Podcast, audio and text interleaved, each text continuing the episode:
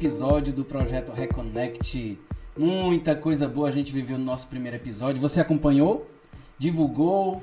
Mandou para quem você queria compartilhar, que precisava ouvir, que precisava também refletir um pouco mais na sua própria vida e dentro da nossa série de três primeiros episódios que nós vamos falar também sobre a Bíblia.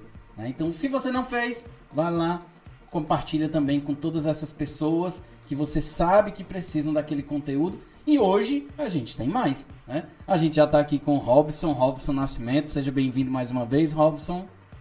Obrigado, Éder. Alegria. Muito bem. E a gente vai dar, além de continuidade ao nosso encontro passado, já que a gente vai continuar falando sobre Bíblia, a gente também ficou de trazer uma, uma, uma visão dentro de um determinado livro e num recorte de capítulos. Quais foram, Robson? O livro dos Atos dos Apóstolos. Ficamos aqui de conversar um pouco sobre as primeiras comunidades cristãs. Muito bem. Por quê? Porque a gente falou na semana passada, a gente avançou por algumas questões sociais, né? E dentro dessas questões, sociais, questão de relacionamento interpessoal entre, entre inclusive os cristãos. A gente falou até dos judeus, falou de situações, falou, falou de armas, por exemplo. A gente falou de diversas situações e aí veio o questionamento, né? E como eram as primeiras comunidades cristãs, né? E aí hoje a gente vai passear um pouco pelos Atos dos Apóstolos, sempre fazendo recortes também com a nossa realidade, com a nossa atualidade, com outras questões extra-bíblia e também com outros livros, outras, outros momentos bíblicos que a gente possa comentar aqui. Mas para começar, eu já pergunto ao Robson. Robson, é, diante de tudo que a gente viveu no encontro passado, como é que viviam as primeiras comunidades cristãs? Por exemplo, como é que era de repente o governo ou de repente o regime democrático? Era um regime democrático? como é que funcionava a escolha, a questão é, eram os mais idosos que de repente eram sábios que direcionavam ou, ou, ou, haveriam eleições? Como é que funcionavam as primeiras comunidades cristãs? Muito bem, Éder. Vamos, em primeiro lugar, ler alguns trechos dos Atos dos Apóstolos. O livro dos Atos dos Apóstolos foi escrito por Lucas. Lucas escreveu um evangelho e escreveu o livro dos Atos dos Apóstolos. Nessa obra lucana, nós vamos encontrar um programa. Um programa de como devem viver os cristãos. Nós encontramos esse programa em quatro capítulos do livro dos Atos dos Apóstolos, no capítulo 2, no capítulo 4 e no capítulo 5. No capítulo 2, versículo 42, diz assim: Perseveravam eles na doutrina dos apóstolos, na reunião em comum, na fração do pão e nas orações. No capítulo 4 é dito assim: A multidão dos fiéis era um só coração e uma só alma. Ninguém dizia que eram suas as coisas que possuía, mas tudo entre eles era comum. Daqui a pouco eu leio também um trechinho do capítulo 5. Mas eu queria pegar esses dois trechinhos aqui para dizer uma coisa muito importante. Primeiro, os primeiros cristãos, eles buscavam viver em comum. Primeira coisa que é, chama atenção quando fazemos a leitura desse programa de Lucas é que eles buscavam viver em comum. Mas viver em comum por quê e para quê? Primeiro porque eles haviam sido atraídos pelo projeto de Jesus. O projeto de Jesus os conquistou, como diz Paulo em uma das cartas, né? esse projeto os conquista e eles passam a viver esse projeto. Então é por causa desse projeto que eles querem viver em comum. E para quê? Para fortalecer o projeto. Né? Por causa do projeto, eles estão juntos e para fortalecer os proje o projeto, eles precisam permanecer juntos. Então, essa é a primeira coisa que chama atenção. Segundo, como eles precisam fortalecer o projeto de Jesus, é necessário então que eles alimentem esse projeto. E aí eles alimentam esse projeto com a oração em comum, com a fração do pão. Que em outras palavras, estamos falando da Bíblia, e da Eucaristia. Então, isso alimentava a vida em comum e fazia com que o projeto de Jesus crescesse entre eles. A partir disso, nós podemos ver que a comunidade cristã ela vai se estabelecendo dentro de outras comunidades, porque para você que está nos acompanhando é importante dizer que as comunidades cristãs elas vão surgindo dentro de dois contextos muito próprios. Primeiro do judaísmo e segundo do mundo greco-romano. Eram dois contextos muito próprios. Então, dentro desses contextos, as comunidades cristãs elas vão crescendo e vão se desenvolvendo. E elas vão tendo que dialogar com esses dois contextos, tanto da, da comunidade judaica como da comunidade greco-romana. Com a comunidade judaica e a comunidade greco-romana, eles passaram a enfrentar muitos conflitos. Né? Você, quando lê as cartas que São Paulo escreve, você vai ver que tanto com uma como com outra, esses conflitos fizeram até mesmo com que muitos cristãos abandonassem o caminho, deixassem de lado o caminho, o segmento de Jesus, porque sentiram ali a força da perseguição. Os conflitos se deram principalmente por meio da perseguição. Mas muitos foram os outros que permaneceram firmes dentro desta realidade. E aí vale a pena a gente hoje até mesmo se questionar quais são os conflitos que nós temos que enfrentar para viver o projeto de Jesus e até um outro questionamento que acho que vale a pena a gente tentar enfrentar. Com quem nós temos que dialogar hoje? Quais são os contextos que nos cercam hoje? Como eu dizia aqui, o contexto judaico greco-romano cercava as comunidades nascentes. Quais os contextos que nos cercam hoje?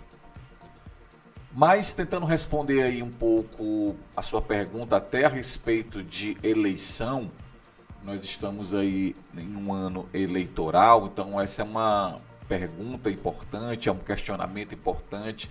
Quem sabe muitos cristãos até se perguntem como é que se dava esse processo dentro das comunidades nascentes. Acabei de dizer para vocês que as comunidades nascentes viviam dentro de dois contextos muito próprios: o judaísmo e, as, e o Império Romano. Dentro desses dois contextos, o que prevalece é o Império Romano. O Império Romano né, se organiza a partir de um imperador que faz as vezes de Deus. Muitas vezes o imperador era reconhecido como um, um ser divino. Nesse contexto não há eleição, né, como nós sabemos. Nesse contexto aí há uma transmissão, muitas vezes hereditária, que faz com que aquela mesma família permaneça por longos anos no poder. Muitas vezes acontecia de uma família toda ser assassinada para que uma outra família pudesse tomar o poder. Porque se houvesse pelo menos um herdeiro daquela da família daquele imperador, esse era por direito o rei ou rainha. Esse contexto prevaleceu em muitos lugares até bem pouco tempo atrás. Depois vieram aí o advento das democracias. A gente está vivendo, inclusive, hoje, né, o, o, o, velório, o enterro da rainha da Inglaterra, né? Você está falando sobre isso, a gente pode trazer é, o exemplo do que a gente está do que está acontecendo agora e hoje, né? Sem dúvida. E a Inglaterra é um, é um, é um bom exemplo, porque a rainha Elizabeth, ela nasceu aí em um período ainda de glórias, da monarquia inglesa, mas ela foi enfrentando o declínio desse tipo de, de governo, que passou a ser questionado principalmente por causa do processo colonizador ou neocolonizador. Então a rainha ela, ela, ela viveu toda esta realidade. Nos seus 70 anos né, de governo, ela viveu tanto esse apogeu da monarquia inglesa, como foi vendo aí né, os muitos questionamentos que levaram a um certo declínio né, dos ideais é, monarquistas. não sei se você sabe, Éder, mas você tocou nesse assunto. No Brasil existem pessoas que têm esses ideais. Uma vez Sim. eu estava é, indo para um encontro e eu vinha no Uber, éramos quatro pessoas compartilhando aí o Uber e começamos uma discussão política. Né? O ano era 2018, então a, a política estava sendo discutida em todo canto. E aí o motorista do Uber puxou essa discussão e duas pessoas que estavam no carro né, se declararam monarquistas. Elas diziam: olha, a melhor forma de governo é a monarquia. E na hora eu me assustei com isso, porque até então eu nunca mais tinha ouvido falar de monarquia, a não ser nas minhas aulas né, de história. E vi que né, existiam pessoas que de fato é, alimentavam esse ideal monarquista. E aí fui pesquisar né, e, foi vendo, e fui vendo que de fato né, é um pequeno grupo, mas é um grupo que alimenta esse ideal monarquista de, de fazer com que até mesmo os herdeiros né, é, da coroa portuguesa voltem a reinar né, no Brasil. E voltando à pergunta, entre os cristãos existe uma primeira experiência daquilo que mais tarde nós vamos chamar de democracia, que está nos Atos dos Apóstolos, no capítulo 1. Como eu disse para vocês, é, o que marcava o contexto em que viviam as comunidades nascentes era a monarquia, era né, o império. Um império que se desenvolvia a partir de um desejo de expansão cada vez maior, como foi o Império Romano, um dos maiores impérios que já existiu na história. Mas os cristãos, quando tiveram que escolher o substituto de Judas Iscariote, eles usaram o voto. Né? Eles fizeram aí uma escolha né, de, de de dois cristãos que faziam parte da comunidade, e entre esses dois, eles diz, diz o texto que eles lançaram a sorte né, para escolher um dos dois. Mas o primeiro passo foi, entre os cristãos que estavam, escolher dois. Houve ali uma votação. Mais tarde, é o que nós vamos chamar de democracia. A democracia já havia sido uma forma de governo entre os gregos, é, não tanto quanto como a que vivemos hoje, porque entre os gregos eram poucos aqueles que tinham direito de exercer o voto. Já na democracia como nós celebramos hoje em dia, é, todos têm o direito de exercer o voto. Houve até mesmo, ao longo da história do processo democrático, conquistas que foram sendo celebradas, como por exemplo o voto da mulher. Né? no início mesmo do processo democrático da nossa república, as mulheres não votavam. Então essa foi uma conquista e muitas outras vieram logo depois. E a democracia ela se tornou né, uma forma privilegiada de governo em quase todas as nações do mundo. Eu costumo dizer que a democracia ela é a forma de governo que mais é, caminha próximo de um dom que Deus nos deixa, que é o dom da liberdade. É, esse é um dom que Deus nos deixa, que é fundamental, tanto que o livro do Êxodo é, ele gira em torno de uma problemática que foi enfrentada ao longo da história, que é da escravidão. Se nós não temos o direito né, de escolher, logo nós não podemos celebrar nem mesmo a nossa fé. E a liberdade, ela é a essência da democracia. Como podemos dizer que a liberdade é a essência da vida humana? Sem liberdade, a vida, no seu sentido mais pleno, ela vai escorrendo pelas nossas mãos, dando lugar à exploração, à marginalização e à escravidão. Por isso que todo o esforço de qualquer cidadão, seja ele religioso ou não, crente ou não, é de assegurar a liberdade. Mas me parece que as pessoas elas não estão muito desejosas de que essa liberdade se exerça por aqueles que pensam diferente. Parece que a liberdade ela só deve ser exercida por aqueles que pensam igual a mim. É isso que eu ia te perguntar, né? Porque eu ia dizer assim, não, não vou, eu não vou te colocar na saia justa, como eu sempre faço, de perguntar o que é liberdade, por exemplo, né? Que aí a gente vai, vai para um debate filosófico um pouco mais amplo. Mas existe um limite na minha liberdade quando alcança a liberdade do outro. Não é isso? Então, quando você fala de pessoas que pensam diferente, então existe um limite aí onde a minha liberdade alcança para que a liberdade do outro de pensar diferente comece a existir, né? E aí vem a de repente definição de direitos e deveres, possivelmente, né? Sim, sem dúvida. Porque uma das coisas que é, às vezes nós não aceitamos tão bem é que a liberdade ela é um direito que é assegurado a mim, mas também ao meu vizinho. E o meu vizinho pode muito bem não pensar igual a mim. Meu vizinho pode ter visões bem divergentes da minha. Desde o time de futebol que ele torce até a fé que ele professa. E a minha liberdade precisa assegurar também a possibilidade do exercício da liberdade do outro. Porque se não for dessa forma, a, a vida social é que está ameaçada. Se não for garantido ao outro o direito também dele ser, ou seja, dele manifestar né, o que quer ser. E isso, isso é uma questão que envolve sim direitos e deveres, porque a liberdade ela só seria impedida ou ela e até ela deve ser impedida se ela pôr em risco a própria vida.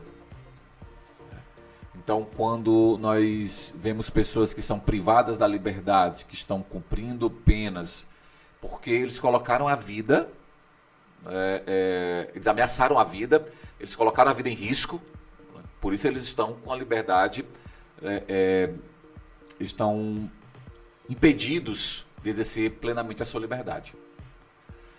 Esse é o limite da liberdade. É quando a vida humana é colocada em risco, quando ela é ameaçada, quando ela é atingida de alguma forma, aí nessa hora a liberdade tem um limite. Quando não, se nós estamos no campo das ideias, então no campo das ideias se é admitido qualquer forma de pensar. E aí entra é, uma outra questão que é fundamental para as sociedades, que é as discussões. Porque se há um campo de ideias onde a liberdade ela reina soberana, então há possibilidade de discussões e de convencimentos. É daí que parte, inclusive, todo o apelo missionário. Quando eu falo de Jesus para o outro, o que é que eu quero fazer? Eu quero tentar convencê-lo de que o projeto de Jesus é um projeto que vai dar sentido à vida dele e vai fazê-lo feliz. Mas aí é interessante a gente pontuar. Convencimento não necessariamente é um aprisionamento, por exemplo, no sentido de que eu tenho que evangelizar os indígenas e tirar toda a cultura deles para que eles vivam o cristianismo, por é. exemplo, né? Então, por exemplo, alguém que tenha, sei lá, eu sou um evangelizador, eu vou eu tenho a liberdade de pregar na minha casa o que eu entender, mas eu talvez não possa pegar uma caixa de som e colocar na frente da casa do meu vizinho para tirar o seu sossego, Sim. Tentando pregar para ele.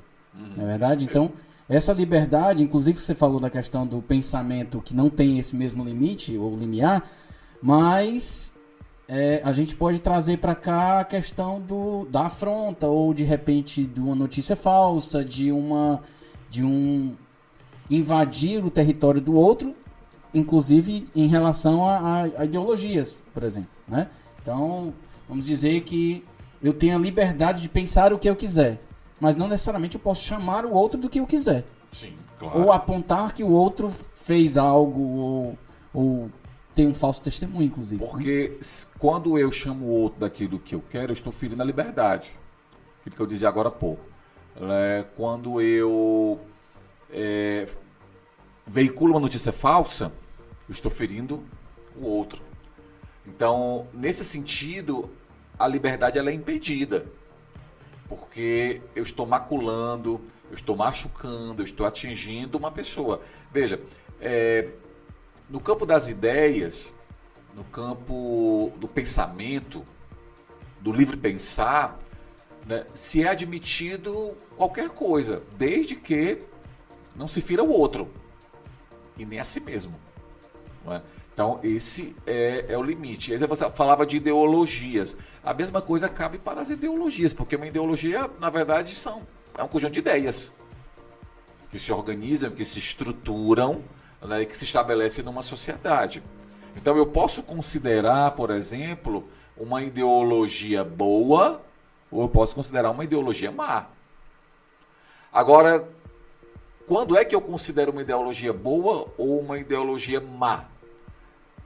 A partir do momento que eu estabeleço um juízo de valores. Eu estabeleço um juízo de valores, então eu vou dizer, ó, isso aqui é bom, isso aqui é ruim.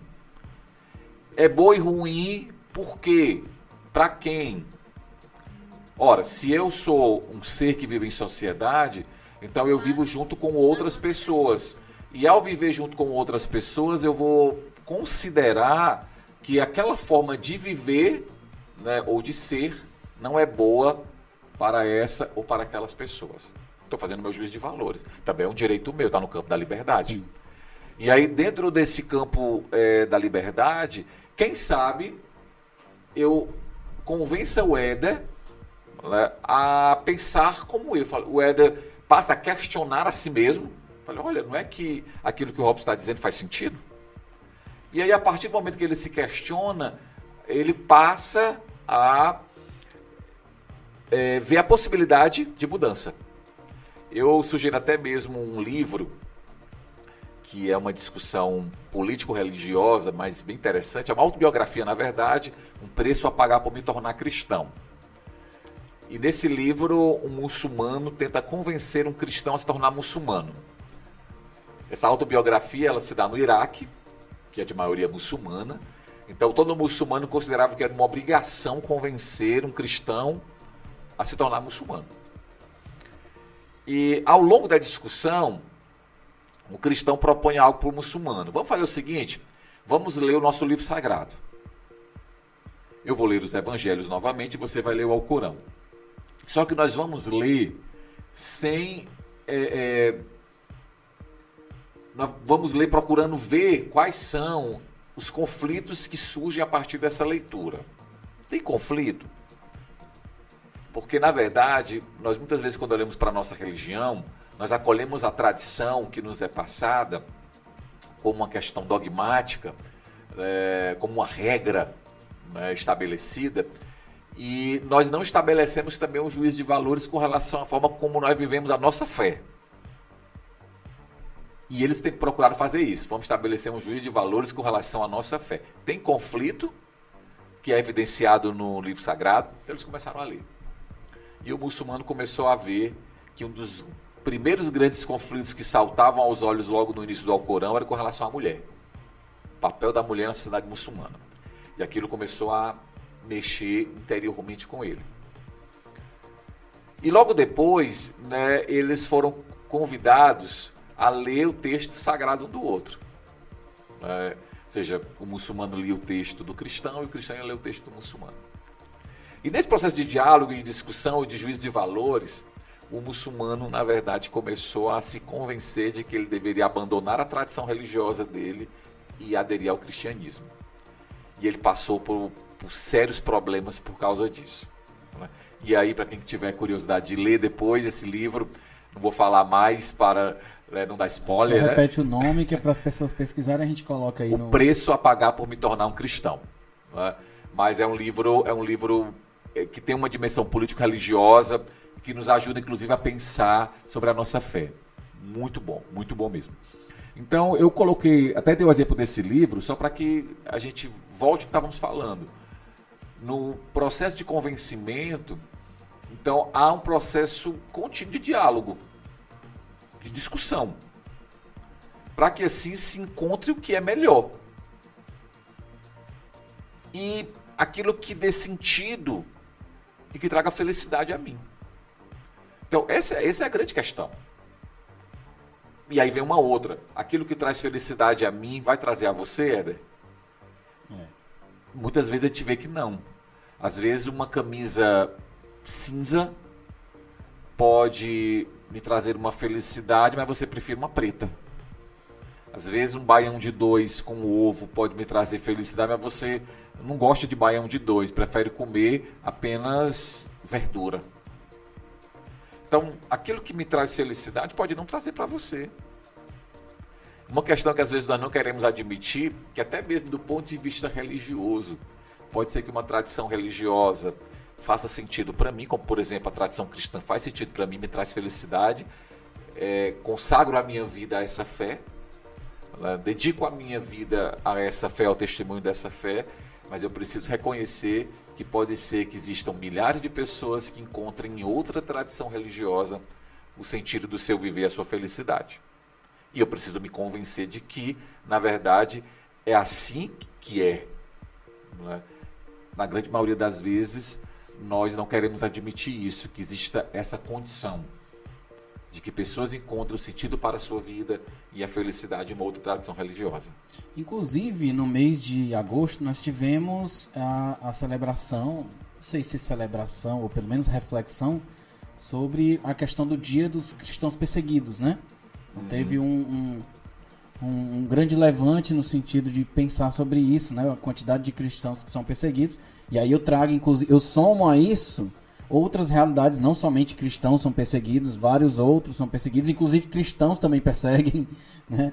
Então, é, dentro do que você está falando, isso tem tudo a ver, né? Então, nós somos perseguidos, acabamos também por perseguir, né? Por exemplo, dar um exemplo simples aqui, nós somos cearenses, né? Você que está acompanhando aí em outros lugares, nós estamos em Fortaleza nesse momento. Mas se você pegar, por exemplo, lá em Salvador, existem muitas festas em que são compartilhadas é, as próprias igrejas católicas com outras religiões, né? Existe um certo é, dialogar ou talvez até sincretismo em alguns momentos, enfim. E isso é muito, não só questionado, às vezes até perseguido, Sim. né? E aí eu te pergunto, dentro dessa reflexão de liberdade que a gente está tendo, de respeito, a gente está tendo aqui uma visão de abrangente sobre espiritualidade. É, como é que a gente pode dialogar sem perseguir? Como é que a gente pode dialogar sem tomar a liberdade? E eu queria até, antes de te responder, dizer que nós infelizmente vivemos uma lógica da violência. É, é uma lógica que, que se estabelece a partir do momento que eu considero o outro um impedimento para as minhas razões. Na lógica da violência, não se admite muitas vezes o diálogo com o diferente. Quando não se admite o diálogo com o diferente, logo a única coisa que me resta é eliminar o diferente. E isso é muito grave. É a tomada do império. É. E no caso do que você levantou né, agora, como estabelecer esse diálogo, ele parte primeiro do pressuposto né, de que os outros têm também as suas razões de ser e de existir. Então, a primeira coisa que eu preciso descobrir qual o sentido das razões de ser e de existir do outro. Eu preciso ter esse esforço para que assim eu possa, no diálogo, partir daquilo que faz sentido para o outro e não para mim. Porque aquilo que faz sentido para mim, eu já tenho uma convicção estabelecida. Mas se eu quero dialogar com o outro, eu preciso partir daquilo que faz sentido para o outro. A partir disso, eu preciso buscar os pontos comuns. Porque se eu penso diferente do outro, já fica claro que existem essas diferenças. Mas o que é que existe de comum entre nós? Então eu preciso buscar os pontos em comuns. E aí, no campo religioso, nós poderíamos nos perguntar quais os pontos comuns que existem, por exemplo, entre judaísmo, cristianismo e islamismo, que são as religiões hoje monoteístas de maior relevância né, no mundo. se eu quero ter um diálogo com, é, com adeptos de outras religiões diferentes da minha, eu preciso partir daquilo que é comum. Isso vale para outros campos. Isso vale para outros campos também. E a partir da, daquilo que é comum, eu agora vou dar um outro passo. Agora vamos enfrentar o que é diferente. Mas aquilo que é diferente é, na visão do outro faz mal a alguém, a alguma coisa? Porque essa é uma questão fundamental. Porque assim, quando eu olho e vejo que existem diferenças, é, em que medida são essas diferenças? E essas diferenças, elas causam males ao conjunto da sociedade, aos indivíduos. Né? Quais são esses males? Por que eu estou falando isso? Porque se existem males de fato que se dão a partir de certas ideias apregoadas por certos grupos, aí sim precisa ter um esforço de convencimento para que essas ideias sejam abandonadas e deem lugar a outras. O profeta Isaías é, é que diz que vai chegar um tempo em que as pessoas abandonarão as armas e pegarão em, em enxadas em paz. Ou seja, para o profeta Isaías, as ideias que estão relacionadas à violência, elas devem ser abandonadas. Queremos que essa profecia se cumpra. Isso. E que, então, o que deveria valer o trabalho em comum. Agora, por outro lado, às vezes são ideias que são diferentes, mas que elas não trazem males, elas trazem apenas visões diferentes do mundo, da pessoa, da fé, né? mas elas não estão necessariamente trazendo males para o conjunto da sociedade por que não deixar que elas existam, que elas simplesmente sejam? Então, é essa uma questão. Né? O, o, diálogo, hoje, ele é um esforço contínuo, justamente porque quem vive em sociedade precisa aprender a conviver. Isso é possível por meio do diálogo. Se nós hoje continuamos a ver violência doméstica, Agora há pouco vimos um caso aí né, de, de um homem que agredia numa via pública a sua companheira. Logo você conclui que eles não tiveram habilidade para conversar. Você às vezes vê notícias de pessoas que se agridem no trânsito. Logo eles não tiveram habilidade para chegar a uma resolução do conflito que foi estabelecido ali através de um acidente. Então, você vai ver que hoje nós ouvimos inúmeras notícias que demonstram que nós temos inabilidade de conversar. E isso quando a gente não vai para outros exemplos, por exemplo, você falou de um casal. Talvez tenha uma motivação, que eu não estou dizendo, não estou justificando a ação final, lógico, né? Mas tem ali um, um gatilho de motivação. Você, o, o outro exemplo que você falou do que aconteceu. Do trânsito. Do trânsito. Talvez tenha uma motivação, um corte, um, uma freada brusca. Mas se você pega, por exemplo, para um torcedor que agride outro torcedor que nenhuma motivação exista, às vezes é antes do jogo, é. nem terminou o jogo, não sabe nem qual o resultado e está agredindo, né? Então a gente tem outras circunstâncias que ainda são mais inentendíveis, assim, um negócio que a gente não consegue compreender. Mas aí é, é mesmo que pareça não ter um motivo, mas tem. Você falava é, a rivalidade. Né? Assim, quando você percebe é um torcedor que me, antes de começar um jogo agride o outro, ou às vezes são pessoas da mesma torcida que se Sim. agridem, Sim. você vê ali uma rivalidade. Que pode ser uma rivalidade, rivalidade entre bairros, que pode ser uma rivalidade é, por conta de classe social, né, que pode ser aí no caso de times diferentes, né, uma rivalidade que se dá até mesmo no seu aspecto histórico, por muitos e muitos clássicos que se deram, onde um, um venceu, outro perdeu, né, então cria-se um, uma rivalidade. O que não seria é, justificado era essa, é essa rivalidade ela descambar para uma violência. Mas a, é, é, o aspecto histórico que leva muitas vezes a, a isso é a rivalidade. Né? E estas rivalidades elas estão presentes não só no, no campo do futebol, mas em todos os campos da vida humana.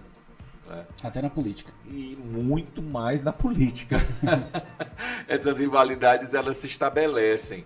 Porque se eu enxergo o outro como meu rival, é aquilo que nós falávamos anteriormente. Eu estou, eu estou enxergando o outro como um impedimento das minhas razões de ser. Então, logo, é, alguns acham que devem eliminar aquele que é um impedimento a isso.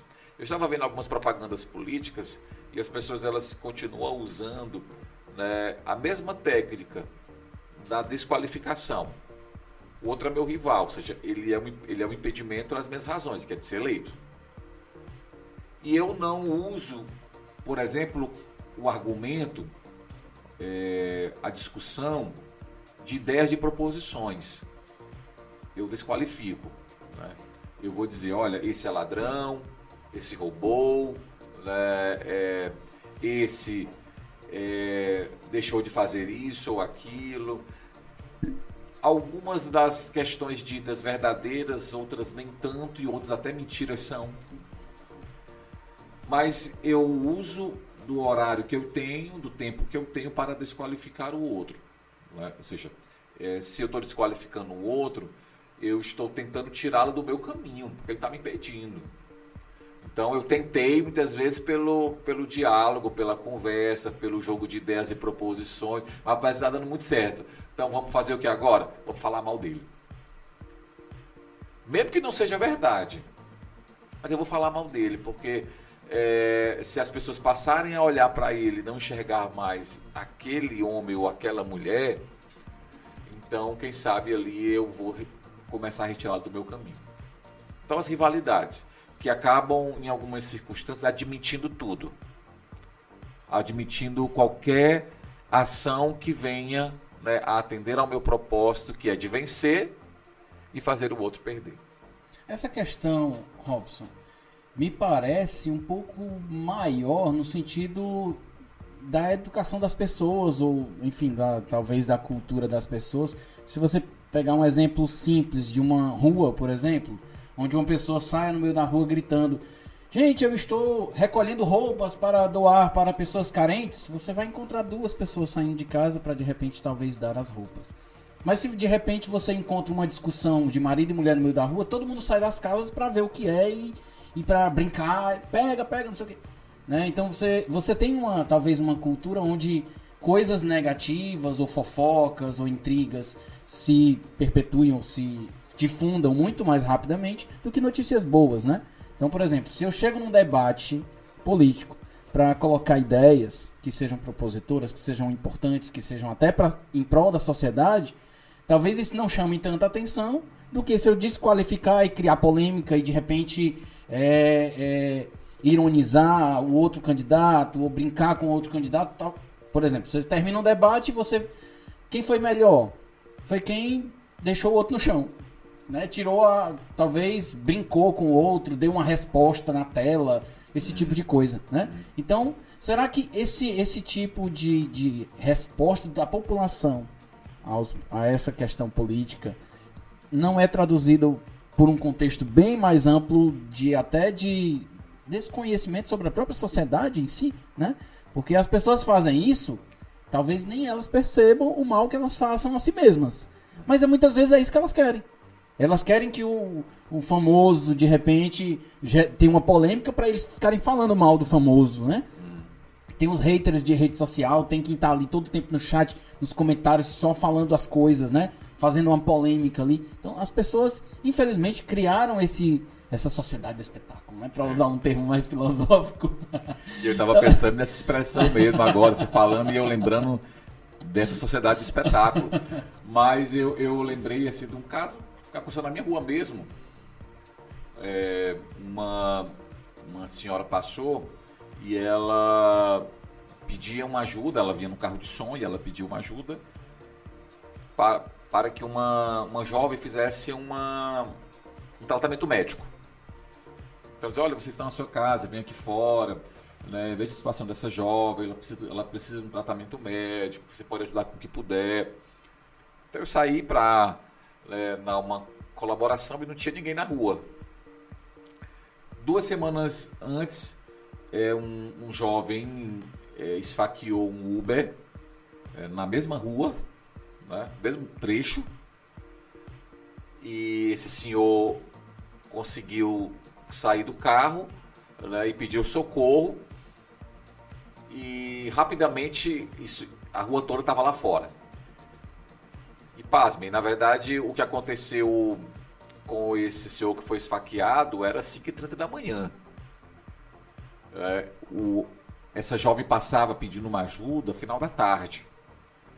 Né, 5, 5 e meia da tarde. Então, é, é, rapidamente a, a, a rua estava cheia de gente por, por causa né, do saqueamento e não por causa do pedido de ajuda. Então, há uma questão cultural que está, que está associado à sociedade do espetáculo dos horrores, é, do espetáculo do mal. Quanto mais mal, melhor. Né, de, um, de um espetáculo que é, vende quando ele é horrendo. E, é, e essa é uma realidade que nos envolve, felizmente. Nós, é, é, nós muitas vezes nos sentimos mais envolvidos com aquilo que não presta, com aquilo que não vale a pena. É, haja vista hoje a, a, os gostos musicais né, dos jovens e dos adultos que traduzem muito pouco de ideias e de pensamentos. Que na verdade são músicas que expressam muito mais desejos né, e intenções sexuais do que ideias ou pensamentos de mundo, de sociedade, de ser humano ou até mesmo de amor. E são horas de um dia que de repente um jovem fica numa rede social, por exemplo, vendo dancinhas, vendo músicas e, e ouvindo coisas, né? Que, ou, ou, mesmo interpretações, também tem algumas pessoas que realizam esse tipo de trabalho, ou dublagens. Sim. Que no final das contas não tem um conteúdo que de repente edifique, né? É, e as pessoas às vezes reclamam muito do, do mundo que, em que vivem, mas elas aplaudem quem vive mal né, elas parabenizam né, quem xinga. Vocês pegam, por exemplo, um Big Brother desse da vida, que vai para mais de 20 edições, aonde as pessoas elas parabenizam, chamam de heróis quem passou um tempo ali xingando, falando mal, né, é, ou expondo até mesmo ali futilidades é, que, que na verdade fazem parte da sua vida. Né?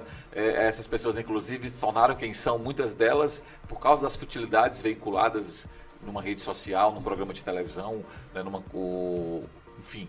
Então as pessoas aplaudem, chamam de heróis e assim elas, elas, elas dão audiência a esse tipo de programa e elas reclamam muitas vezes da sociedade, é, mas elas estão aplaudindo quem vive mal ou, ou quem pouco tem a acrescentar à sociedade. E isso é uma questão grave, né?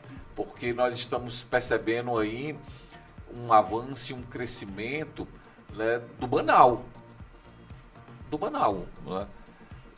E daquilo que é dito hoje e que já é desdito amanhã e que é dito novamente depois de amanhã e desdito, ou seja, já não se cria mais história. Né? Já, já não se estabelece mais um passado, porque se vive um presente imediato e não é mais passado porque não é mais lembrado. Né? Você já não lembra mais do que viveu, porque é o reino de futilidades. Né? É, é, uma, é, é, é, o universo do banal. Né? Então, por isso mesmo, as pessoas elas já não é, se dão conta de que isso pouco constrói, isso pouco produz conhecimento. Mas é isso que hoje vende. Então, é, a violência, ela tem público. A violência, ela tem propaganda. A violência tem horário nobre na, na, no rádio e na televisão. Né? E aí quando eu falo da violência, das suas muitas formas. E às vezes as pessoas elas dizem assim, mas isso se dá porque é preciso divulgar a violência para que ela não ocorra mais. Só que se isso fosse verdade, nós já teríamos uma sociedade bem melhor. Mas na verdade as pessoas divulgam cada vez mais a violência porque o que elas querem simplesmente é criar sensacionalismo.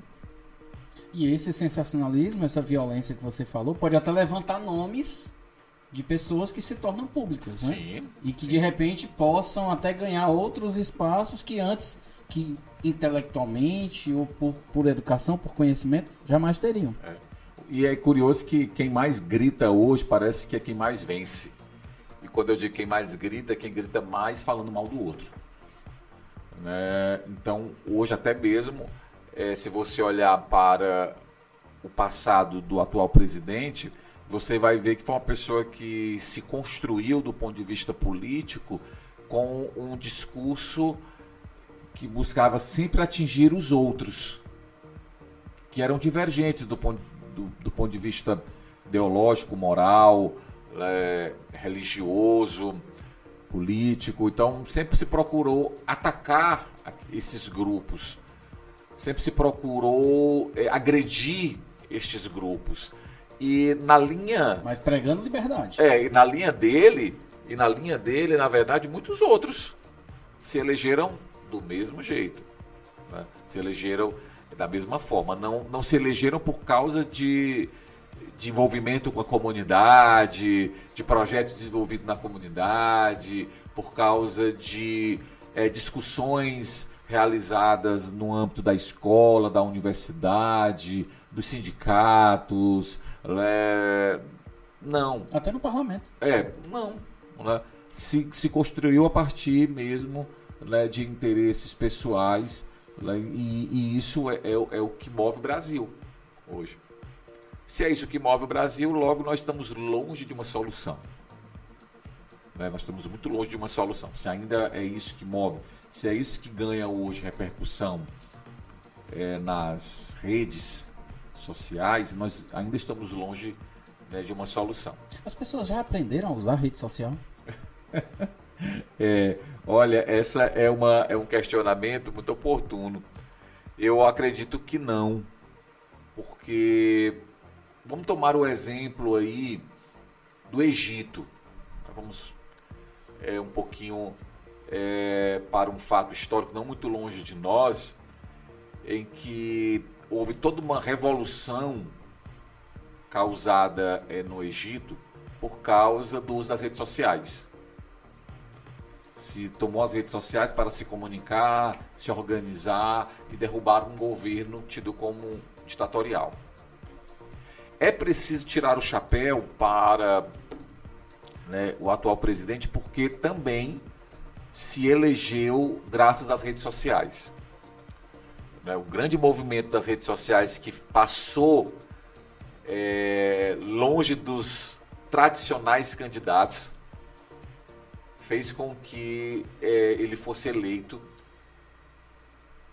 fazendo uso né, é, dessa ferramenta. Mesmo que a, Legalmente e ou a, ilegalmente. isso, eu ia falar, mesmo que haja denúncias até do uso né, ilegal, né, criminoso nas redes, mas foi um grande campo de, de atuação. Nesses dois exemplos, assim, de forma muito é, breve, apenas para dizer o seguinte, que as redes sociais elas são um grande instrumento que pode ser usado para a mudança do lugar que nós vivemos.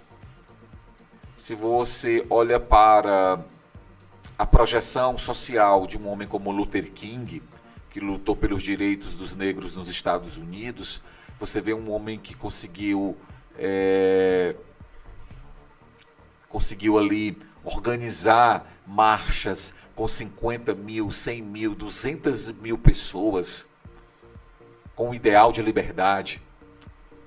Não tinha rede social, o telefone era uma coisa que todos tinham acesso. Mas, a- mas a- houve uma comunicação que se espalhou e as pessoas começaram a falar desses ideais de liberdade. Não eram só mais negros que falavam disso, eram brancos também. Né? E aí você vê é, que tipo de movimentação semelhante a essa, organizada pelo Luther King, se dá hoje. Que tipo de manifestações, como por exemplo aqui é, se deu no campo do movimento sindical, que reuniu milhares de trabalhadores para protestar contra é, formas desumanas né, de, de trabalho, exploração do trabalhador. Né, então, inclusive, tivemos um presidente que nasce desse campo né, do, do, mundo sindical, do mundo de protestos, do mundo de, né, de busca de melhores condições para o trabalhador. Mas onde é que estão essas manifestações hoje? Né? Onde é que está a reunião dessas massas hoje né, para buscar melhores condições né, de vida. Talvez quem está em casa pode responder o que você está falando com relação a, por exemplo, as manifestações do George Floyd, né, nos Sim. Estados Unidos. Mas assim, eu, eu faço a correlação, mas ao mesmo tempo não, né? Porque você está falando de Luther King, é uma exposição de ideias que foram vendidas e compradas, né, dentro da, da, do convencimento que você já tinha falado aqui hoje. Mas talvez o, o caso do George seja muito mais uma repercussão da violência que ele sofreu né? Talvez uma reação e não uma ação. Sim, né? verdade. Muito bem, mais uma reação do que uma ação, é verdade. E, e, e, me preocupa quando você fala de uso de redes sociais, por isso, porque hoje nós temos um instrumento nas nossas mãos que é mal usado. Se você olhar para a maioria das pessoas que usam redes sociais, elas estão mais é, preocupadas com as suas próprias postagens e com as postagens dos seus é, seguidores. Né? E, e, elas passam o tempo todo, às vezes eu fico observando né, no, no, meu, no meu universo de pessoas, alunos, família, e as pessoas ficam passando o dedo. Né, e às vezes eu questiono com meus próprios alunos, eu digo assim, eu não, é, me, é, qual dessas imagens provocou em você qualquer tipo de reflexão? Porque, na verdade, uma imagem vai dando lugar a outra, e você aperta ali, né, dar um like e tudo, mas qual dessa provocou mesmo algum sentimento de, de, de, de, é, é, de pensamento, reflexão, é, alguma indignação, é, algum sentimento de, de compartilhamento, de associação? O que é que provocou? Nada. É, porque as pessoas elas ficam apenas ali é, tentando satisfazer ali ideal que está bem longe delas, ou até mesmo o estabelecimento de uma vida social que elas não conseguem estabelecer de fato. Né? Há um mundo ideal ali por trás dessas imagens, ou até mesmo um mundo que se gostaria de ter que, e que não tem, mas a verdade é que se perde tempo né, com, com isso e pouco se tem visto de mudanças concretas a partir das redes sociais. Ao contrário, você vê muitas. É, são brigas e discussões e mentiras que são veiculadas.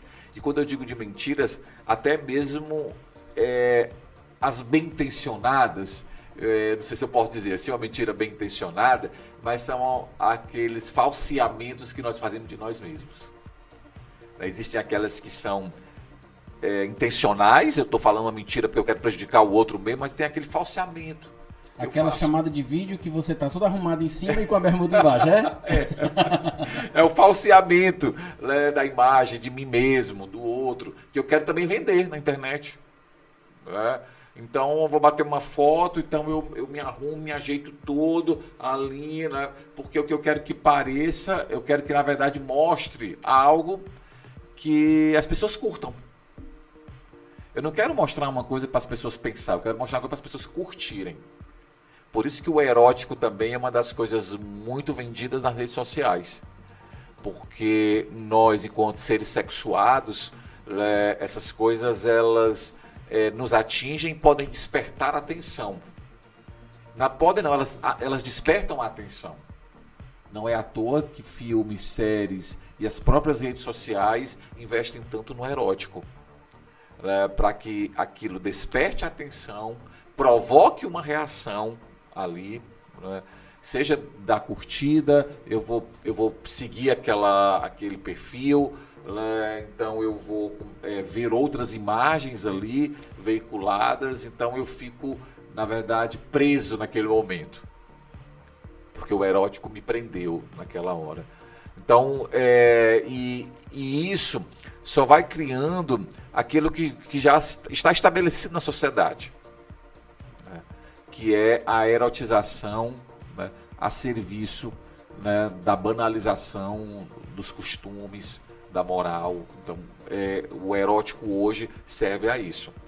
É, na época dos gregos, o erótico servia, por exemplo, a, a, aquilo que nós chamamos de conquista. O primeiro, primeiro passo fundamental para qualquer relacionamento era o erótico. Eros, né, essa força de atração que me leva ao outro. Então, o erótico deu lugar ao erotismo, porque não é só ir ao outro. O erotismo me leva a, ao, ao, a, a perversão do outro. Eu vou ao outro para me satisfazer. E esse, esse universo do, do, do erótico que é facilmente percebido nas redes sociais, né, ele me deixa cativo. Hoje, o erótico é uma grande forma de escravidão, escravidão dois sentidos. Por isso mesmo, voltando ao que nós falávamos antes, as músicas que vendem hoje são as músicas que mais exploram o erótico. Porque elas criaram um novo, uma nova forma de escravidão. Escravidão dois sentidos. Voltando ao que você falou lá no começo que talvez retiram os valores, Sim. os juízos de valor. Sim, porque agora eu não estou vendo mais o outro enquanto pessoa, eu vejo o outro como coisa. O Papa João Paulo II falava isso, a coisificação do outro. Eu vejo o outro como coisa. Né? Ou seja, eu vejo o outro como uma fonte de prazer. Só. E pra gente ir finalizando por causa do tempo, né, inclusive. Eu estou coisificando o outro, estou vendo o outro como coisa. Como é que a gente pode retornar então? Como é que a gente pode se reconectar não só com Deus, mas também com o outro, dentro desse viés, desse sentido aí. Muito bem. Eu preciso, na verdade, em primeiro lugar, reconhecer o valor que a pessoa tem. O primeiro passo é o, é o valor que cada um de nós temos. O valor do outro não está no que ele pode me dar. O eu tenho valor em si mesmo. Você tem um valor em si mesmo. Então, o reconhecimento do valor que cada um tem, cada ser tem. O primeiro grande passo. E o reconhecimento do valor que cada um tem me leva a pensar no bem que o outro merece. Na alegria que também deve ser dada ao outro. Deixa eu explicar para você entender melhor. Eu quero coisas boas para mim. Né? Eu quero vida digna, eu quero.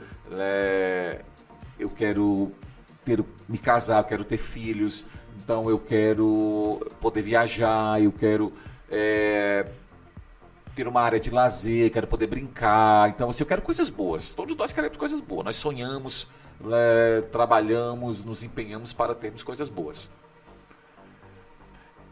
O outro também não deveria ter? Né? Eu quero que as pessoas me tratem bem. Eu quero que as pessoas é, é, ajam bem com relação a mim. Não deveria eu também fazer a mesma coisa com o outro? Então, o valor que eu reconheço em mim mesmo também é o valor que eu preciso reconhecer no outro. Então, se eu quero para mim o que é bom, eu preciso querer para o outro. Então, a partir daí, eu vou pensar duas vezes quando eu é, me relacionar com o outro. O, o que é que eu estou dando ao outro e o que é que eu estou levando do outro. Porque a partir disso, eu devo me perguntar: o que eu estou dando ao outro está fazendo bem a ele? E o que eu estou é, levando dele está fazendo bem a mim? Esses questionamentos podem me ajudar a estabelecer uma conexão com aquilo que é essencial. Todos nós temos uma dimensão que é essencial. Nós muitas vezes paramos no acidental, nós paramos no superficial. É por isso mesmo, nós muitas vezes ficamos mais ligados no exterior, na aparência, do que no interior. E se continuarmos dessa forma, logo nós, nós não vamos reconhecer o que de mais profundo há no ser. E aí vamos nos machucar mais e mais e mais, porque vamos apenas querer levar vantagem em cima do outro, sem se preocupar com o mal que eu estou deixando para o outro.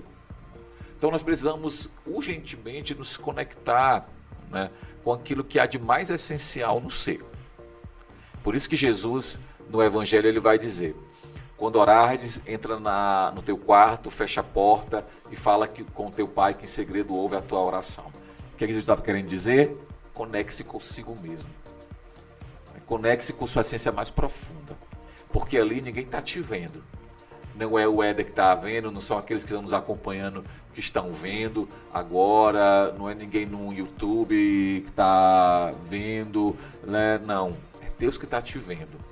E ali eu não preciso ajeitar o cabelo, eu não preciso fazer a barba, passar uma, uma maquiagem, pensar um pouco na roupa. Não, ali sou eu.